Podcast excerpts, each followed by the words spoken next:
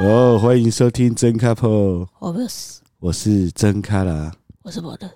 那个今天录音有一股屎味，你每天早上都有屎味好吗？你一天要拉三次好吗？哎、欸，你大便五分钟很屌哎，有 feel 直接冲过去，大概一分钟内就解决了。太蛇啦！对，好啦，这个今天先跟大家讲一个悲惨的故事啊。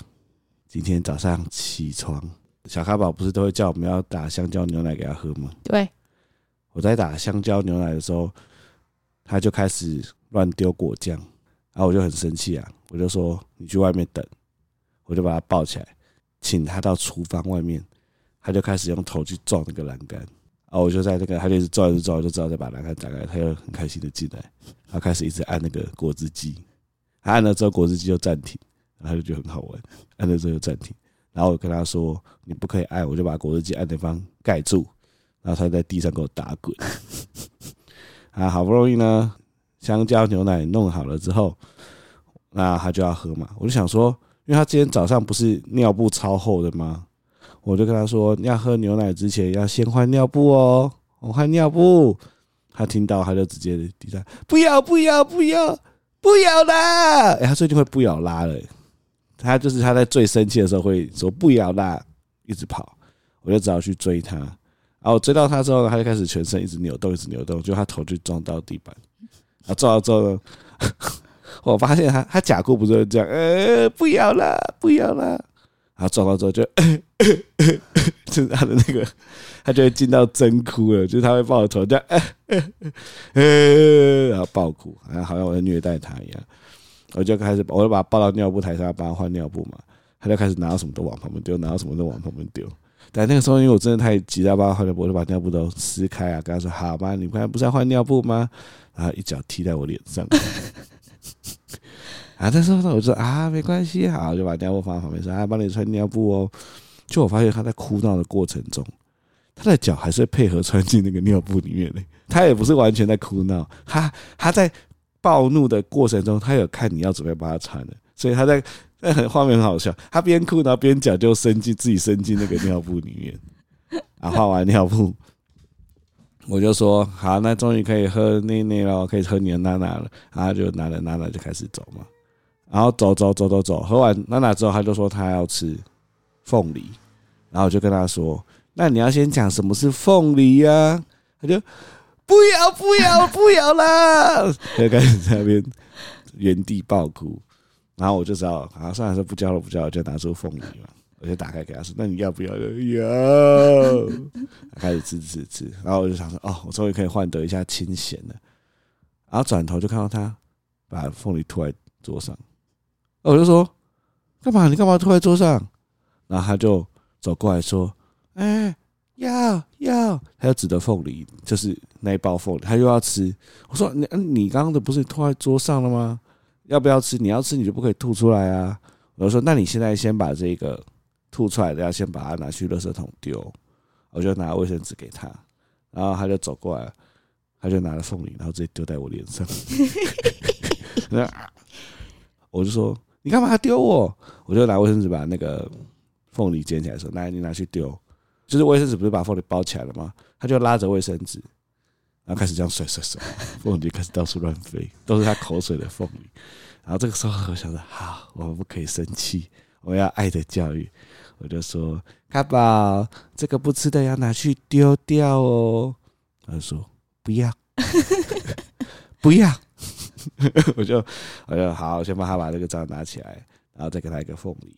然后这时候呢，他就嘴巴含着凤梨，就开始在那边到处走走走走走走走，就看到桌上有个棉花棒。他就拿起棉花棒，我就说：“哎、那个给爸爸。”他看着我把棉花棒拉开，然后棉花棒就嘣，全部炸开，炸满地。他就嗯，来看着我，诶、在那边笑。然后我就我那时候就在告诉自己说：“不可以生气，爱的教育，爱的教育。”就说：“好好棒哦，我们一起来把这些棉花棒收起来，好不好？”不要。他就开始用手把棉花棒的，呦呦呦呦呦呦，拿棉花棒就到处乱喷。我就把那个棉花棒的盒子拿起来，然后就说：“你看，棉花棒要这样收进来，收进来。”他就开始跟着我一起收进来。然后我收进来之后呢，总好不容易收完喽，我就说哇，你好棒哦，卡宝，我就盖起来说，那我们要准备上课喽，我就开始转身过去要拿他的东西嘛，一转头过来，他又拿着那个棉花棒，然后我就说，哎、欸，棉花棒要放回去哦，拿起来，砰，又把它炸开了，然后就好，我就就在陪他拿回来，好，终于这一切已经全部都弄好了。跟他说好，我们要准备去上课了，要换衣服了。不要，不要，不要，不要了！然后开始在一直跑，我不知道他到底在跑什么。他就在家里面一直跑，一直跑。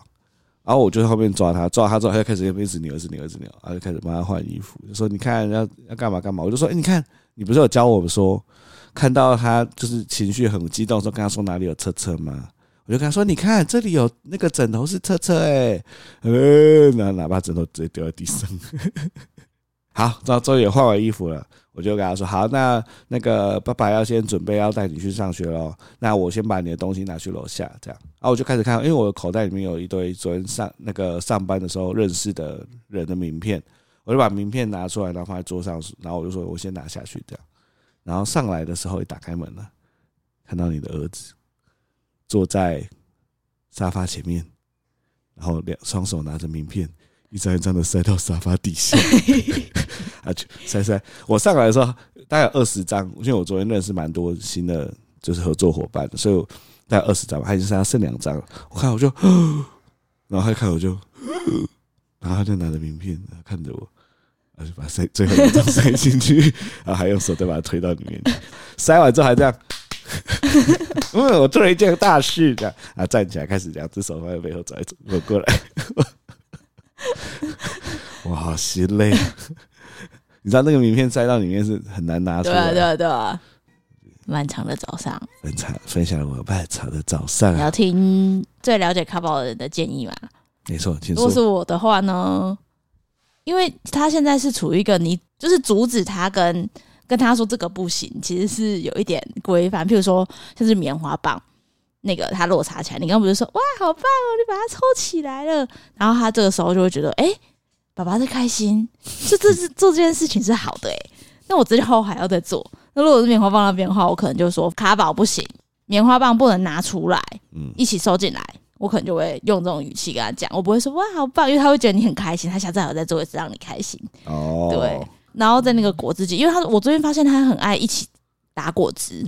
他就是他很喜欢在旁边一起看，对，一起看，然后一起打果汁。所以如果我发现他在一起要用的话，我会停下来跟他蹲着，然后教他怎么用。我觉得有跟他蹲着，真的，嗯，你就是说一直按？对啊，他就跑去那边，他就跑去按一下，按了果汁就停了，就对啊，你就说不能用按的，你用扶的来帮忙用扶的，类似这样讲啦。你说，你说你不能跟他说不能做这件事，你要再找一件事给他做。对，就是找另外一件事让他做，因为我自己觉得他现在就是你阻止他做那件事情。他就会非常愤怒，因为他觉得他就是想要做那件事情，尤其是他是非常固执的人，所以我都会找另外一件事情让他做。哦，就是譬如说他一直叫我，就说你你去你去找车车，你去跟车车玩，或者你去把 ball 拿给妈妈，你去拿，你去找 ball，他就哦 ball，然后就冲就就冲出去了，他就忘记现在这件事情。所以等于是要转移他的注意力。对，他现在很容易被转移注意力，就是你要糊弄他是非常简单，很容易被旋转。对，但是如果他发现你在阻止他的话。他会暴怒，暴怒，然后就是不理他，甚至有情绪不理你啊，然后不配合你做任何事情，因为他觉得你要剥夺他探索的权利。我觉得他现在有两个雷大雷点，第一个是他想做什么事你不让他做，对；第二个是他手上的东西你把他拿走，对。还有一个他想吃东西的时候，你叫他去做别的事，就是那个娜娜，就是他早上最终极、最终极的欲望就是喝奶奶。然后你刚刚不是说，哎？你的步步比较重，我们先弄完步步再喝娜娜。对，如果他还没有看到娜娜，他他不会怎样。但是他已经看到你娜娜打好了，他就已经准备要喝了。然后这时候你阻止他不让他喝，他就觉得天崩地裂。欸、你知道那个画面就是，反正因为那个他现在很聪明嘛，他现在果汁机停了，他就哎哎，那、欸欸、对，他就知道，对，很开心嘛。啊，他就会在那边等，你就要先拿到他的杯子，然后把那个果汁机里面的香蕉鸟倒到杯子上面，然后全部弄好之后。他就会转身开始走过走出去，然后走到他专属的小沙发上面坐着，然后在那边等你这样。对，我出去的时候，他已经坐在沙发上这样，嘿嘿嘿嘿嘿这样等我。我就说，我就把娜娜说：“你要喝娜娜吗？”要，我就说：“那我们先换尿布哦。”他真的是三不是三秒，在一点三秒变脸，对吧？直接拉到那个情绪拉到最满。对，因为他已经准备好要喝了，而且他肚子饿。对，所以他最终目的目标是这样。然后你不让他先喝的话，十二，对他就会整个崩溃。如果你让他先喝，喝完之后换，他可能就会很开心的让你换。哦，对，所以有时候我我觉得当那个爸妈在这阶段很难，就是譬如说我有时候也想教他，但是他有时候情绪不稳的时候，我就是不会再跟他讲。因为他听不进去，对对，所以他如果这边，我就说好算了，不要，哦这边。因为你知道，之前别人都会说那个不要不要起嘛，我说第一次听到好像是你表姐讲的，就是那时候他带他女儿来，对啊，啊表姐说他现在不要不要骑，然后就像是啊什么叫不要不要骑？但我一直以为就是叛逆期的意思，但后来发现不是，不要不要骑，真的。如果叛逆期就是叛逆期，为什么他会说他是不要不要骑？是因为他把不要挂在嘴边当口头禅，所以基本上他什么东西他都可以不要不要不要。就我我现在会把他当成个很难相处的同事，很难相处。就是他刚进公司，然后我要观察他的个性，就是他个性，比如说哦，他现在就是他的个性就是很固执，所以如果他现在想做一件事情，你你就是不要阻止他。你就是哦，顺着他去做，然后你要请他做什么事情，等这件事做完之后再请他做这件事情。或者他在发脾气的时候，你不要跟他讲话，就是你你就是让他发完脾气，你再好好的跟他讲话。我现在已经有点不会把他当小孩，我把他当一个陌生人在。哎、欸，我觉得他之前发生一件事情，让我感受到他的心智比我想象的还成熟。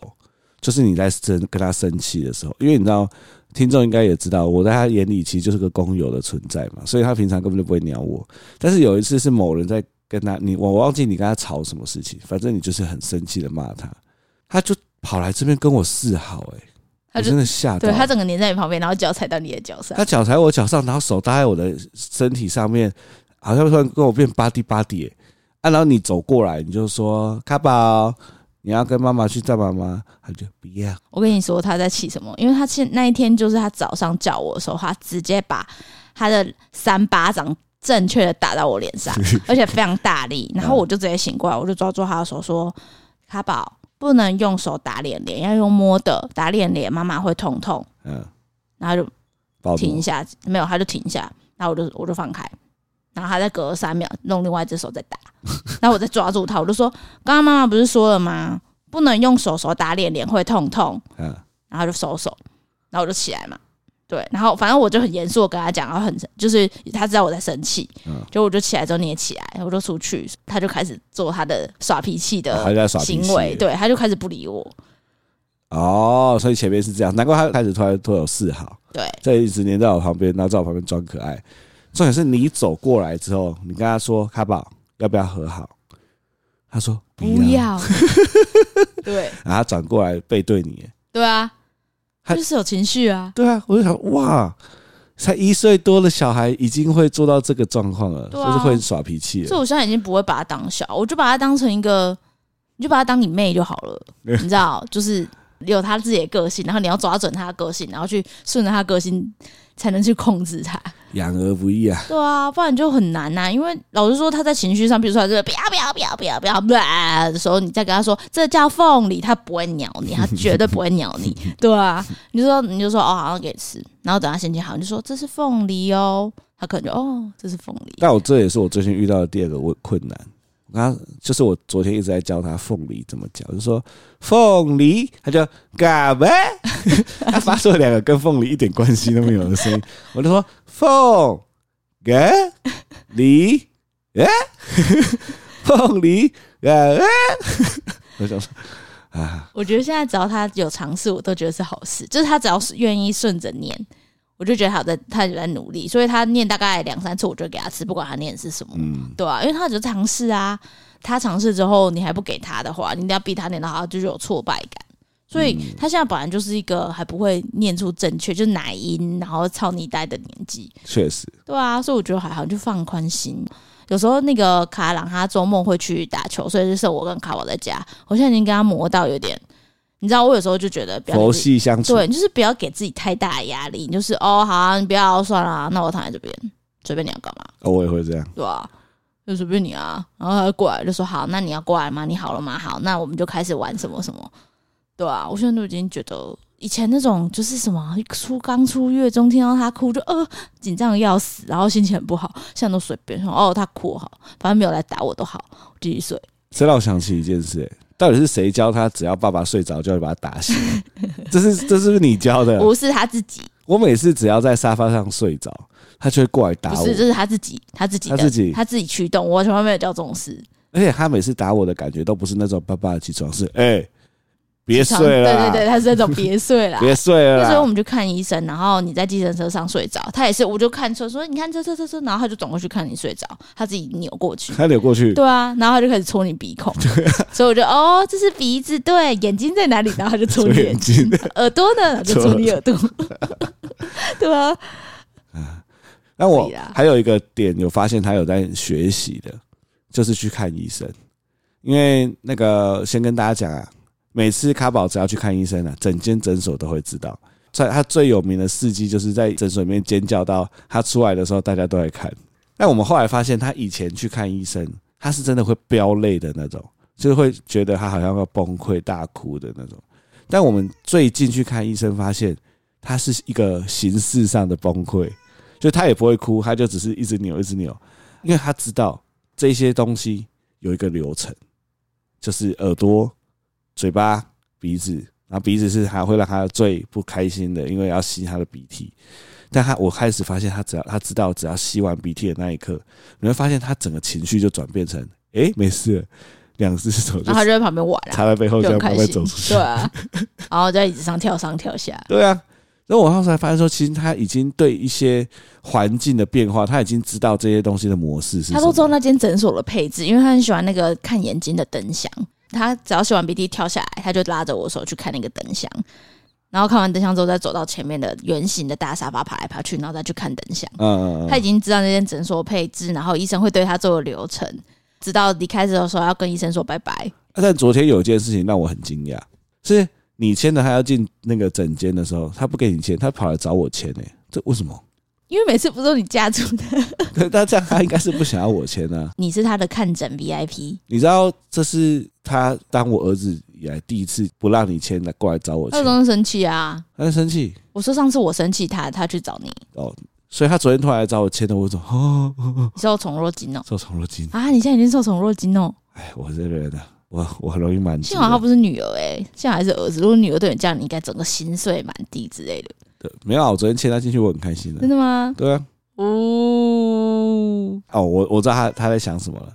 他觉得看医生的当下是我要去服侍他，是吗？我觉得是吧？是吗？我每次都是我抱他。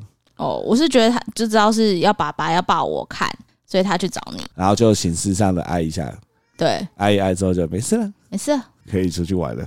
对，啊，这个就是最近感觉到他这个小屁孩在心态上面有点转变了。对，你还有什么？最近有什么印象深刻？我觉得这礼拜发生的事情有一件最大的事情跟小孩相关，因为我们今天聊到比较多小孩，就是我们又要大家去剪头发，因为大家知道帮一岁多的小孩剪头发呢，你可以想象，你觉得可能就哦很简单，就坐着我就剪，但其实不是。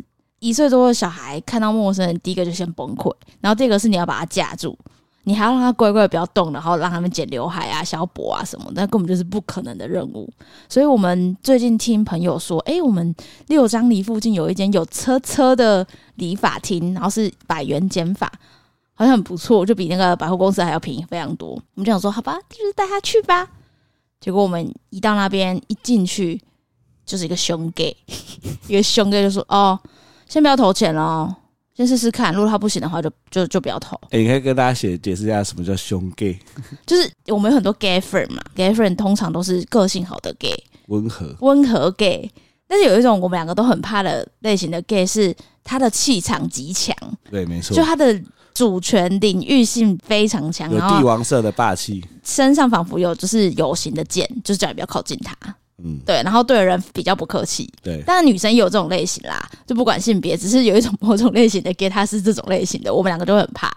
所以那时候走进去，那个 gay 一讲话，我们就想说，哎，哎呀，师兄 gay，攻击性极极强的 gay。对，那那时候其实小朋友对于环境的敏锐跟人的敏锐度非常高，他马上被吓哭。对对，因为其实我们两个抱他进去，百元理发店就是要自己先投钱嘛。啊，我们抱他进去之后，我们就想要先投钱。然后那时候那个店员就是说：“你先不要投钱，你先看他适不适应。”他的那个讲话的那个语气是很硬的。一讲完，卡宝立刻就哭了。对，而且因为其实我自己感受到是他的感觉，让我觉得他不想剪，真的，他不想剪儿童。然后我那时候就觉得很奇怪，就是你放了一台车车在这边，你外面有写儿童，但是你在你的态度上面，跟你可能在镜子上面，我刚才有就注意有一张小纸条说，哦，如果你的小孩哭闹不休的话，什么我们有权利就是不要剪。之类的，我就觉得，嗯，你这样标榜儿童剪发，你是不是应该至少有一定水准的服务态度，或是你知道有个 SOP 等等，而不是这样看到小孩就直接拒绝？那你干脆就不要放这台车，或是你也不要标榜剪儿童好了。我觉得有些听众可能觉得啊，百元理法怎么要求那么多？但不是因为他标榜就是他会剪小朋友，对，所以我觉得，我觉得应该是我们自己的期待比较高太高，对啊，对。但就是我觉得他当或许有可能他当下就是不想剪。有可能有对，因为就是看到这个小朋友可能会崩溃痛哭什么，长得又不可爱 之类的。小咖宝被吓得吓到歪掉，对，吓到那边整个爆哭，真哭到鼻涕一直狂流。对啊，然后到时候我们就放弃了，然后放弃剪发。我们就想说啊，算了，放弃自己剪。然后我们一边走回家的时候，一边想起来说，哎，我们家有一间 QQ 减法，之前在上几集有提过，减了会让你 QQ 的 QQ 减法，只要一百块。嗯，我想说，哎。因为小咖宝之前对小咖宝之前有去 QQ 减法减过，虽然还是很崩溃，但他有成功减完。我想说啊，不然再走过去试试看好了。那我这时候就低头看看小咖宝，他离开那个地方之后，身心受创，他一直回头看看那个理发师有没有。我觉得他那个受创的跟那个回头程度，我觉得他真的很怕那理发师可能拿了剪刀从那个理发店冲出来要剪他头发一样。对，他一直回头看，他超受创的，他超受创，他就回一直回头看，一直回头看，然后走走走，我们就走了大概十分钟，他终于比较平复，然后很开心的看路上的公车啊、垃圾车啊等等的。我想说，哎、欸，好像可以哦，他现在心情变好了哦。对，然后我们就走到那个 QQ 理发厅。那时候里面坐着两位阿伯，一位阿伯在剪，一位阿伯在等。啊、哦，对对，然后我们就等那那一位正在剪的阿伯要走，然后这时候小咖宝进去，他没有像刚刚一进刚刚那个兄给理发厅的反应，他就哎、欸，这是哪里啊？东看西看，然后东看西看，然后我就给他饼干吃，他就很心情很好。我就想说，哎、欸，好像可以，好像可以，因为 QQ 剪发是一个阿姨，嗯，对，就是人蛮好的。那没有那种很很凶的，很那个那种气，没有那种气场，没有那种很凶很凶的气场。对，然后我们阿北讲完之后就换我们，然后阿姨就说：“哎、欸，是谁要剪？”我就说：“哦，是小朋友要剪。”他就说：“好。”我就说：“请问我可以抱着他吗？”他说：“这样会有点难，还是你帮我固定他？”对，然后这时候我我们就要把卡宝放到那个剪发的椅子上，他这时候就很厉害，他就知道说又来了，又要剪，又来了，又来了。对，然后他搞了半天又来了。然后我们就把巧虎啊，然后天线宝宝拿出来都没用。我就发现减法的时候，他失去理智的时候，其实什么都没用。对，然后我们就把它架住，然后阿姨就开始剪，我们就开始配合阿姨的减法的速度还有方向，就可以旋转身体，然后靠着。然后这时候后面那个在等的阿伯，他一直在后面加油添醋。我觉得他们在讲阿贝话，你知道有些阿贝就是很无聊的在旁边看热闹会讲的那种话，说啊小弟弟不要这样啊。剪一下很快啊 那种，而且他他就是在后面一直想帮忙，我觉得他是想帮忙让那个卡宝心情平复，然后他就是准备说说弟弟不能这样，不能这样，弟弟坐好，弟弟弟弟很快就好了，弟弟。然后他讲到最后，我觉得他自己有点生气，就是他觉得这个小孩子都不听话，有他自己有点情绪，说弟弟不能这样，会痛，会会受伤什么的，他自己有在生气。然后我说哦天哪，就是我们已经那边固定一个人，然后手忙脚乱，后面一个阿伯还在生气，然后我就赶快赶快剪一剪。你知道你抱小卡宝的那个画面很像什么？让我突然想到，就是《侏罗纪公园》不知道第二集，第二集吧。不是有暴龙，不是有一只小恐哦，小暴龙受伤、哦，然后对小暴龙不是受伤，他们不是抱的那只小暴龙嘛？然后抱的那只小暴龙不是一直挣扎，超像。那只小暴龙挣扎的程度还没有卡宝挣扎那么多，它只是头这边啊 啊，因为它有被打麻醉，而且它脚受伤。对对，卡宝就是抱着一只像我们之前讲的黑尾鱼，对，它就是扭动，而且剪刀很低，很怕剪到它。真的，它一直扭动，一直扭动，所以阿姨要想办法最快的把它剪完嘛。所以阿姨就是。那个刘海那边就是刀这样剪剪剪剪，剪完之后，他的那个头发剪完头发会洒在他脸上，他就看着我这样，呃，然后整个脸都是头发，看起来超悲惨，恐怖了，超恐怖。对啊，所以那个一岁剪发形同作战啊。对，我发现不是只有我们家，因为我们 PO 限动之后，很多妈妈都说他们家也是这样，哦、她已经放弃剪发。对啊，他说幸好他们家是女生，可以一直留，他们已经放弃剪发了。因为那个小咖宝遗传到我的头型呢，他只要头发一长就会爆开。对啊，就很像只火鸡那边走来走去。火鸡。对啊，头就毛就炸开，所以一定要剪。最好笑的是，因为他这个叫得太凄惨，那个阿姨就说：“哎、欸，他左后方还没剪完呢、欸。”但是可能剪不了了，他本来是长头发有点长嘛，现在基本上四分之三都剪完了，剩左后方没剪。我每次就觉得快点，没关系，没关系，没关系。现在看很好笑，还有左后方凸那几根出来。对啊，但是没办法。那我觉得之后我还是会倾向去百货公司的那间剪，就带米饼去。那上次去百货公司，他也是叫的很惨的。对啊，但是至少就是带米饼，好像可以舒缓，再试一次。带米饼再试一次。我觉得百货公司的就是你花。